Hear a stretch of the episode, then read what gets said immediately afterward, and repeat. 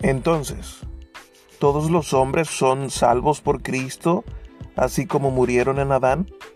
No, solamente los que, por medio de la fe verdadera, son injertados en Él y reciben todos sus beneficios. ¿Qué es la fe verdadera?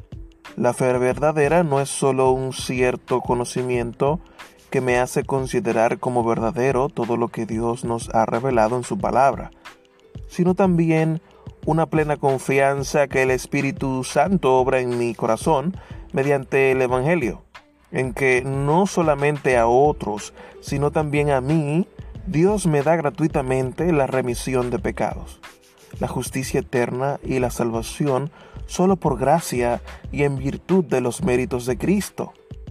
Entonces, ¿qué debe creer el cristiano? Todo lo que se nos ha prometido en el Santo Evangelio, lo cual fue resumido en el credo apostólico, en cuyos artículos se expresa la fe universal e infalible de todos los cristianos.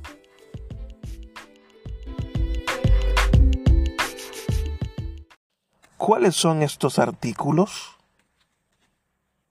Creo en Dios Padre Todopoderoso, Creador del cielo y de la tierra, y en Jesucristo, su Hijo unigénito, Señor nuestro, que fue concebido por el Espíritu Santo, nació de la Virgen María, padeció bajo Poncio Pilato, fue crucificado, muerto y sepultado, descendió a los infiernos al tercer día resucitó de entre los muertos, ascendió a los cielos y está sentado a la diestra de Dios Padre Todopoderoso. Desde allí ha de venir a juzgar a vivos y muertos.